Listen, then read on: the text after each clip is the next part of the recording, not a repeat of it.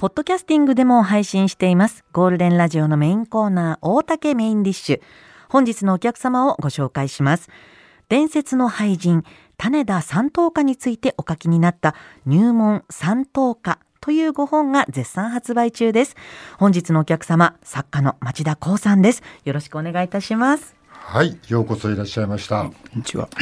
本が売れてると聞いております。この本のタイトルは三等家。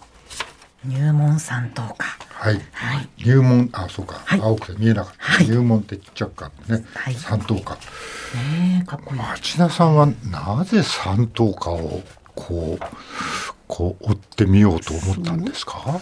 まあこのうん。端的に言いますとですね、はいはいまあこの頼まれたからっていうのが結構ありまして、身も蓋もない答えですね。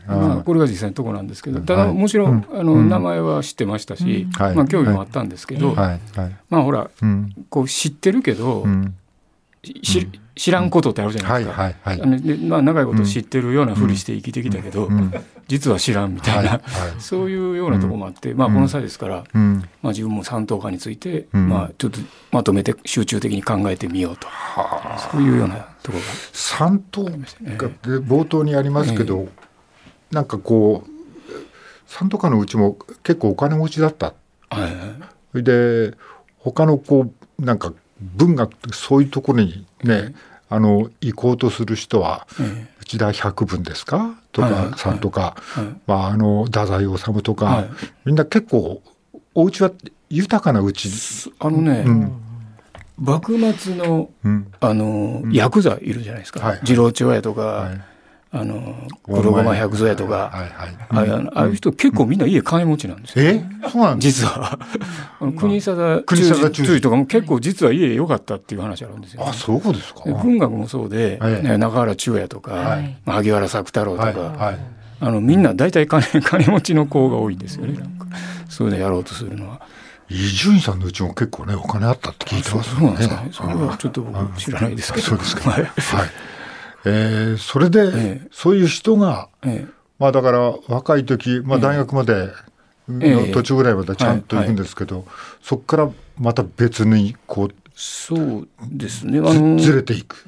大学ではいろいろ文学の勉強、周りにも、えーその後、えー文学の道に進ん。で名を成した人が、えーたくさんいたようですけれども、えーと中途退学っつうんですかね。はいはい。でまあ理由としては、まあ、神経衰弱とうん。いうことらしいですけど、まあ、神経衰弱言うても、まあ、今で言うたらもっと違う別名、あの病名みたいなのつくのかもしれませんが、まあ、あとは一説にはその、お父さんというのがですね竹次郎という人なんですが、はい。この人がですね、まあ、ちょっとダメな人で、まあ、ええ人やったらしいですけど、ん。あのまあそのなんていうんですかね。ちょっと女性の方に金使うとかまあそういう、ええそういうのあが結構あってですね。お前に打ち勝ってやるよみたいな。そんなこと書いてありました。そうなんですけど、うん。まあ要するにいろいろこの、家が傾きましてですね、経済的にその、はい。はい。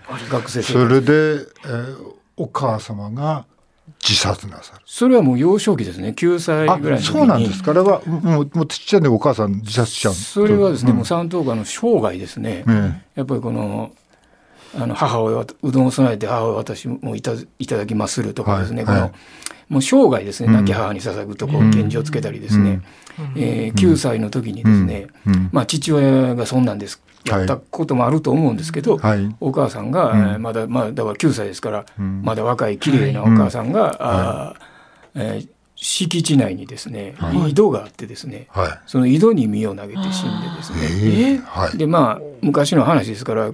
細かいことよくわからんのですけども、はい。はい。それをこう引き上げられた時に、まあ、近所の子と庭で遊んでて、あの子供あっち行っとけって言われたんやけど実はそれを見てしもたという、このん。変わり果てたお母さん寝かされたお母さんを見てしもたいうのは生涯ですね、ん。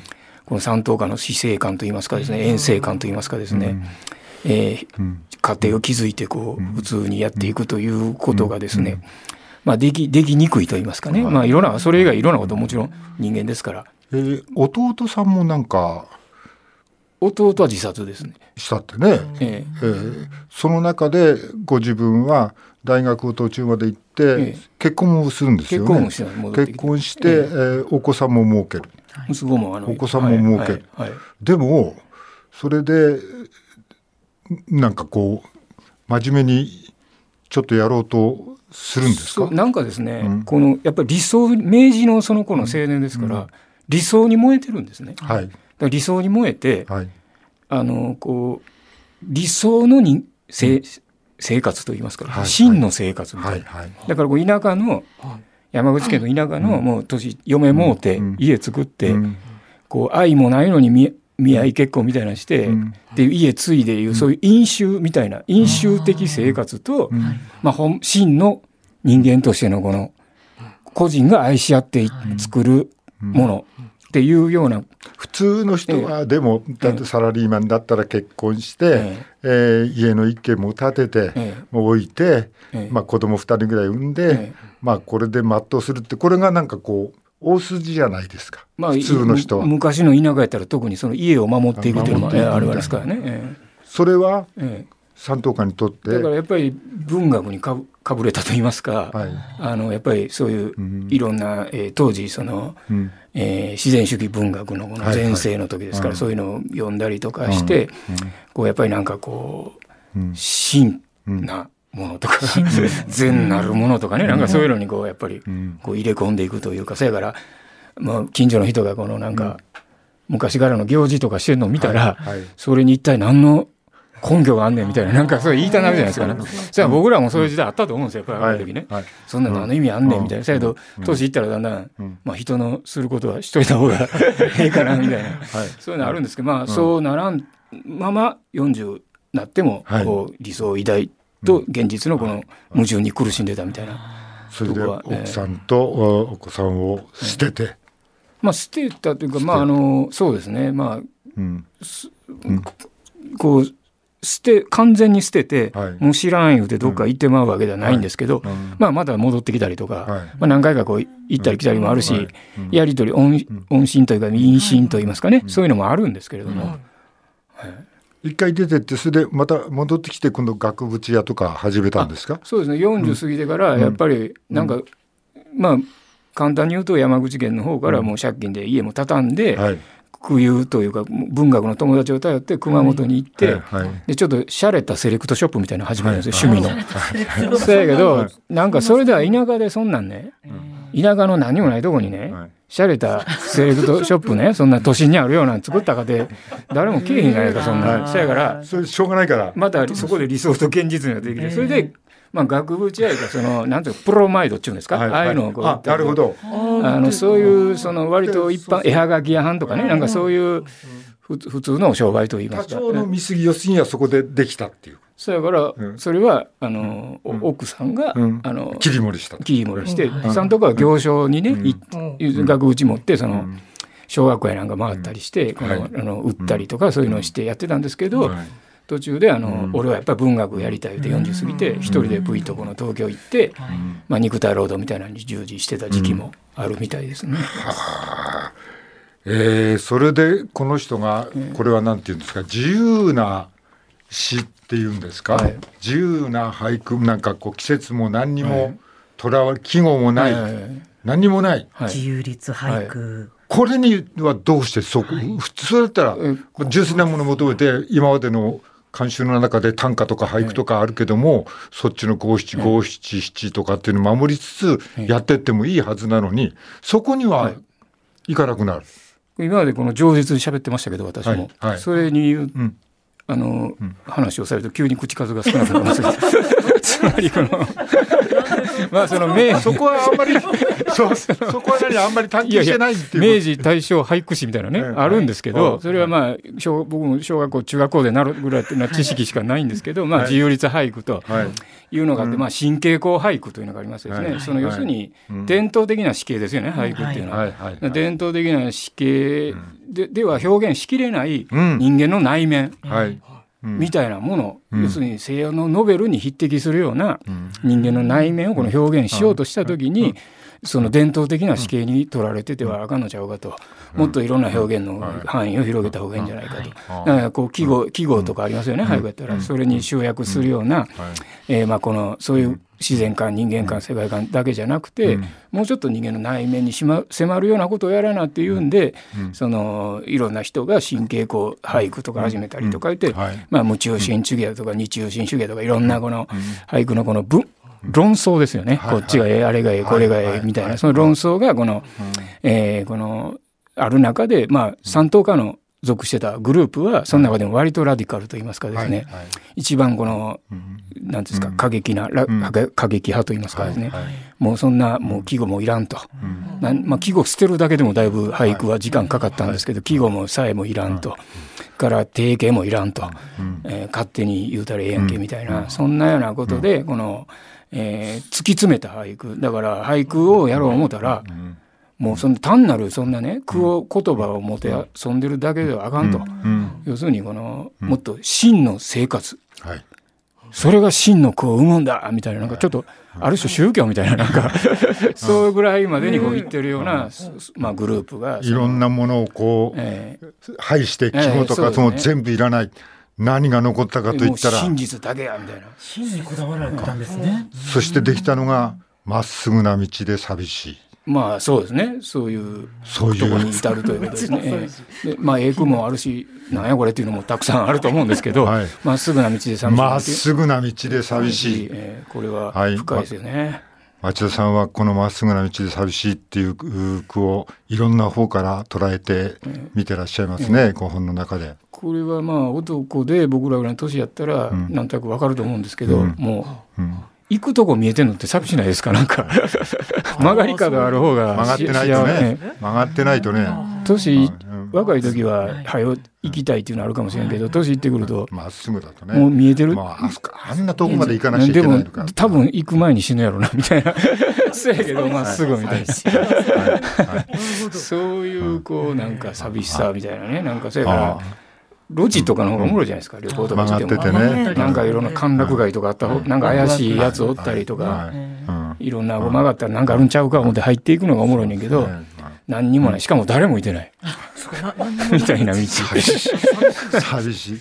でも町田さんは、まあこの区のこう営業かどうかは知りませんけども、家から出て、ずっと、ずっと歩いたというふうに書いてありますか？あはいはい。ある時期。はいはい。ある時期。はい。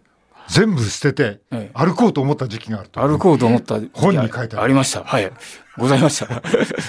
どうな全部だ頭の中ではなんか、まあ、ご本のちょっと行数は短いですけど、ええ、もう全部捨てるっていうふうに考えていらしたって書いてあります。え、もう東京の成功の方に住んでまして、はい、もうやめよう思って。やめよう。やめもう青梅街道をまっすぐ東に歩きましたね、あら。すいませんけどそれはおいくつぐらいの時の話？27かな。いや323かそんぐらいだと思いますけど。それはあのバンドをやったやってました、はい、バンドやってた頃ですか、はいはいはい、ああその頃まだ文学の方には来て？まだそうですねその前ですね、うん、それからもう凝骨ですよね、うん、もう要するに凝骨。凝骨、はい、うん、歩行前を歩くと、うん、いうこと凝骨はまあ言ってみれば何も持たずにそうですね。仕事もなしに、行く先々で物乞いして物乞いして生きると。生きていくと、はいはい、やろうと思った。思いましたね。で結構なガーッと行って、はい高円寺まで行って挫折しました、ね。近朝がやばいたんです。高円寺で。も行ったのかと思った。これはずいぶん早くやめましたね。なんでなんでやめたんですか？やっぱりね辛いですね。凝骨は。友達の家止めてもらいましたその友達の家止めて。おお。でもそれも金もなしにやっぱしなんかこう。そうですね、まあ、なんかでもちょっと失礼ですけど、本当にちょっと、ま、その歩き続けるみたいなことは、まあ、短かった期間にしろ、えー、ちょっと、ま、気持ちの方は間際っぽくないですか、ま、間に。間際。間際。しななんかの間際みたいちょっと追い詰められてませそうですね。それしかないというような、うん、なんかまあもちろん年も若いですから、はい、まあ他にもいろんな選択肢あったのかもしれませんけど、はいはいやっぱりそれでもうん。なんかなんかある種の切迫感でしょうね。うん。うん。それはやっぱりでも僕が変わった人間やとか三等家が変わった人間やとか、うん。まあそういうことじゃなくて、うん。なんかそういうの誰の心の中にも男にも女にも年いってても若くてもね、うん。あると思うんですよね。ルックかな。まあ具体的に歩くかどうかは別として、まあちょっとあのねこの電車乗ったら、ねそうですそうです。どこ行っちゃうんだろう、なんかこう、えー反対側にのね勤めとは反対側の電車乗っちゃえみたいな、まあまあそういうことです。そういうことはいですはい一人になりたいとか、はい。はだけど寂寂しさもあるとか。まあこのうん。自由になりたいとか、なんかこうでもうん。やっぱりそ束縛されてないと生きていはい。いけない。はい。はい。なんかこう、うん。なんかこう器がないとこう、うん。だ魂がこぼれてしまうみたいなね、なんかそういうのってなんかないですかねこの人間のこの。いや際限なく女にモテたいとかなんかそういう、はい、ものすごい欲望ですけどそういうのはいがなんか誰,、誰にもあると思うんですね。だからそれと、まあ、そういう欲望と、ええ。あとはもう全部捨てたいと。気の気のまんまでずっと、ずっと考えていったら、はい。何に何にもなくて、はい。何にたどり着くんだろうと。はい。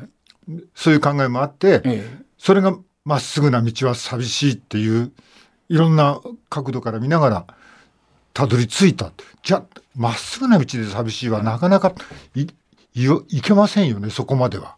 そんなことは。えまあ、うん。そんなことってどういうことですか？いやそそんなだからまっすぐな道が寂しいなんて、うん普段歩いててあんまりかん考えることじゃないじゃないですか。言われりゃね、ええ。それはまっすぐな道で寂しいよって、ええ。それは思うけど、えそれなかなか考えつかないじゃないですか。まあ、こういう苦の形にうん。はなかなかぎょあの結晶しないと思います。はいはい。そういう形には、はい。うん。なんとなくかん、そういうこと感じてはいるんだけど、はい。えそれってえも言えぬ気持ちで、はい。もやもやしてて、はい。なんて表現していいかいいのかわからないようなところあるんですよね。はい。で三等家の句っていうのはそういうのをその、うん。こういう形でこの言葉に変換してるとかね、はい。はい。そういうところはあるんだと思います。言葉自体はものすごくシンプルなんですけどそうそうですね。なんか落とし込まれたこの短い言葉の中にあって思わせてもらうものがこういう気持ちこんな私たちでもあるっていうのがなんかとっても。あの形になんかしてくれてるんだと思うんですよね。内面の魂の形の不定形なものをなんかだからこれふ自由律で定型じゃないんですけど、はい。不定形の魂を言葉という形にこうすくい上げているんだなというふうに思います。まっすぐな道がええ。寂しいの後にはえ別の句がありまして、えどうしようもないはい。私が歩いている、えはい。これもきますよね。きますね。えどうしようもない 私、このどうしようもない私を見てるのも私なんですけど、はい。だからどうしようもない私が歩いてるのを、えー歩いているっていう、はい。あの客観ですね、ええ客観的に見てる。うん。うん。普通だったら、しゅ三文の文章だったら、うん。どうしようもない私が歩いていた、丸みたいなことになると思うんですけど、そのそのどうしようもない私が歩いていると、はい、うんそういうふうになるっていうのはですね、えーこの自己をこの客観的にうん。風景の中に取り出してみるというようなことがですね、できてるんだとい。うふうに思いますね。町田さんはええ。文章の中で、はい。だったら止まればいいじゃないかってえおっしゃってます、えはいはい。はい。あの結局どうしようもなくて、もうこの本当にどうしようもなくなってもう自分にのここの人結局自分のあのなんか問題抱えてる問題をうん。解決しようと思ったらはい。死ぬしかないと思ってるんですよね。自殺しかないと思ってるんです。で実際何回も自殺未遂してるんですよ。はい。はい。何回も自殺未遂してるけど、ん。だけどやっぱりね人間うん。いざ死ぬとなったらねなんか寂しさもあるでしょ、うん。死にたい怖さもあるでしょ。はい。だからもうそれを解決するのがうん。もう歩くしかないと。方向歩くこともうそれが解決するかどうかわからない。とにかくじっとしてたら怖いからん。歩くしかないみたいな。うん。なんかそういうようなねとこがねこれあるんやと思うんですよ。だから止まったらあの狭間寛平っていう人がね、はいあの杖持ちながらね、はい。はい。バーンバーンってそこが叩きながらはい。出てきて、はい。はい。はい。ででなんか最後、わしは止まったら死ぬんじゃって言われたじゃないですか あれと一緒なんですよ。止まったら死ぬんで死ぬしかない。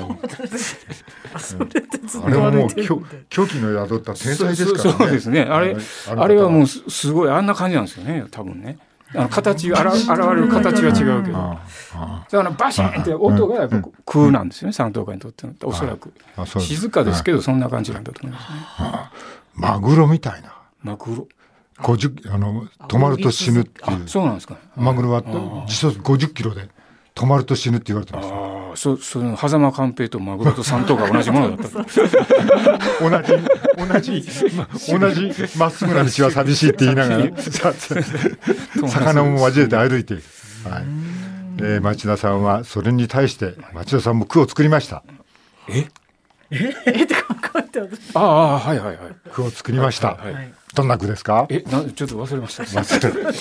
えーこんな句です。あこのように流浪するわけはこのように歩き続けるわけはと、これをあのその、東京の西高から高円寺に向けて歩いてる時に、はい。頭の中にずっとそういうのがはい、もう一度言います、えー意味なく歩いていた時にえ町田さんの頭の中にはこのように流浪するわけはこのように歩き続けるわけは、えーというふうなことをお書きになって、私にはその先が思い浮かばなかったともお書きになってます。はい、そうですねずっとそれがそこまででこう止まってしまうそこから先に行ったのが、まあ、三等家という俳人であったというふうに思います。それは、うん思うのに、この世の中で生きてるわけですよね。はい生きてるんだけどまあ凝骨ってもう働かないわけですよね。まあ物乞い。物物をもらってはい。記者をいただいて、その日の糧とするということですね。はい。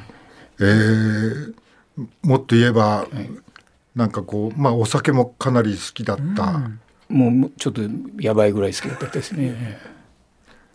ちょっと話それますけど、え町田さん酒やめたって噂が立ってます、えいやもうとうにやめてます。えいやいやいやとんでもない酒に溺れたえまあ失礼ですけど、はいはいはい。まあそんな時代もありましたけど。はい いつやめたんですか？もう七八年になると思いますけど、ねえ。それはなな何かご理由があって？えいやそれがまあ理由はあんまりないんですけど、あら。まあ、うん。なんとなくやめたんですよね。あそうなんですか、えやめられるもんなんだ。えいやこれがね、大変うです、ん。まあだから三等家っていう人は、はいもう酒をやめよう日記書いてるんですよ「凝骨記」っていう、はい。これがめちゃくちゃ面白いんですけど、もう酒やめると私にとって酒というのはめちゃくちゃな問題やと、はい。はい。酒がやめんともどうしようもない、一杯だけにするとか書いてるんですよね あー。あら。二杯までにするとかそれ何回も。酒は飲んでわ、いろんなこと全部をほったらかして忘れるためじゃないですか、そうだから一時的な死なんですよね。そうですね、はい、少し死んでたいっていそううようななんだと思います。ことですよね、はい。ああでもそれはじゃあまあこの本にこの子三等家じゃなくて星田さんご自身で78年前に、まあ、辞めようと思ったっていう、はい。はいうん、まあ生きることに未練があまだあったということですかね。攻撃しちゃうとえ辞めざるを得ないってことですか、えまあ病気とかいうわけじゃないんですけど、まあなんか生きる意志がそこであったということだと思います。なるほど。一時的な死は望まないっていう意味ですね。まあそうですね。ん。ああ えーこの本は一つの句に対していろんな角度からの考察があって、とっても面白い。今日は届かなかったんですけども、はい。ほろほろようて木の木の葉降るですね、はいはい。これもね、はいなんかいいいいいいですね もうお金も何もなくなっちゃってもうかこのこれこそちょっと週末っていうかね。自分の終わりを感じる大失敗みたいな時ですね。そうですね。お時間来てしまいました。はい。はいでは改めて、はい。うん。改めて町田光さんのご本を紹介いたします。入門三等価春陽堂書店より税込み2200円で発売中です。興味のある方はぜひ書店でお求めください。はい大竹メインディッシュゲストは町田光さんでした。ありがとうございました。ありがとうございました。